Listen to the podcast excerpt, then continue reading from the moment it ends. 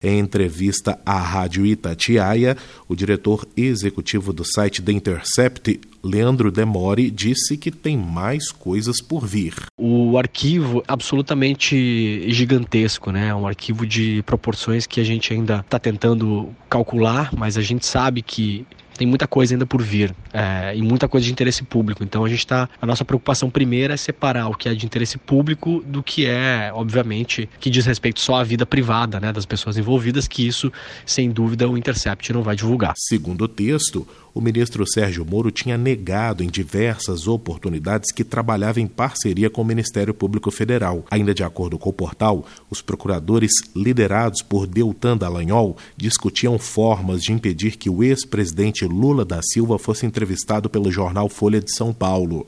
A reportagem traz que a preocupação deles era a possibilidade de Fernando Haddad ser eleito presidente da República e o PT voltar ao poder no Brasil.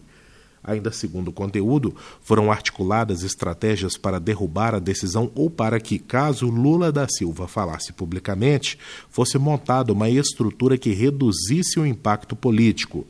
Em nota, o ministro Sérgio Moro disse não ver qualquer anormalidade ou direcionamento da atuação enquanto juiz e lamentou que a reportagem não indicasse a fonte das informações e o fato de não ter sido ouvido. O diretor executivo do site do Intercept, Leandro Demore, criticou o posicionamento do magistrado em relação à reportagem. Se depois de ler essa reportagem ele não vê a normalidade, então eu realmente me preocupo com a visão de justiça que o ministro da Justiça tem. Ele também explicou que a decisão do site de não ouvir as pessoas citadas antes da publicação da reportagem foi por temer uma eventual censura. O site da Intercept afirma que teve acesso às mensagens antes de o celular do ministro Sérgio Moro ser invadido. O próprio Moro disse que nenhum conteúdo foi roubado. Em nota, a Força Tarefa da Lava Jato declarou que os integrantes foram vítimas de ação criminosa de um hacker e se colocou à disposição para prestar esclarecimento sobre os fatos. Repórter Patrick Vaz.